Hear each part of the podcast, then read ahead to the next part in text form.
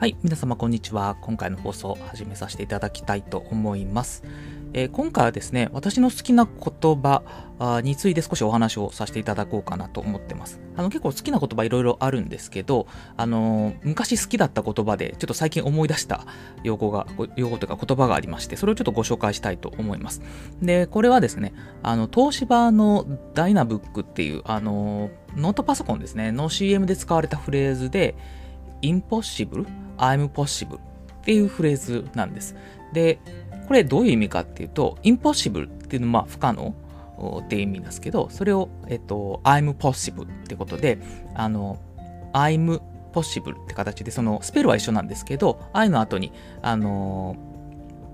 まあ、コロン打って I'm possible っていうふうに変えてると。で、スペルは一緒なんだけど、えー、その全然意味が違うと。不可能じゃなくて私はできるっていうふうにこう変えているっていうので、まあ、すごいうまいなと思ったんですね。その時衝撃を受けたんです。これ作った人本当にすごいなと思っていて、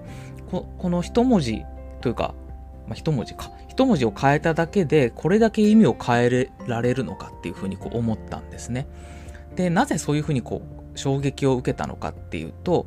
まあ、そこに気づいたっていうそのライターさんというかあのそのコピーライターさんの方もすごいなと思いましたしまあ、これをまあちょっと比喩的に考えてみると、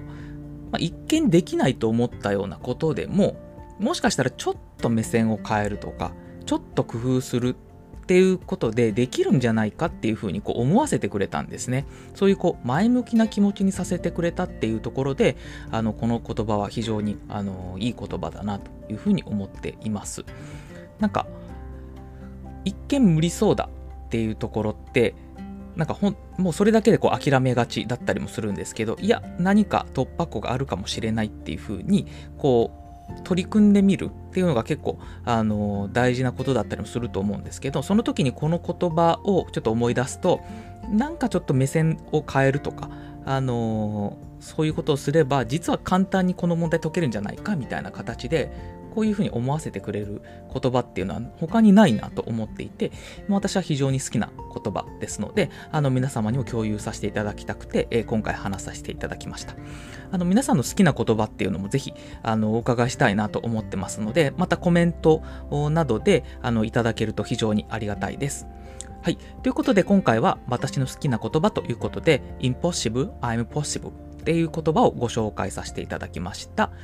はい、以上で、えー、放送これで終わりたいと思います。どうも聞いていただきましてありがとうございました。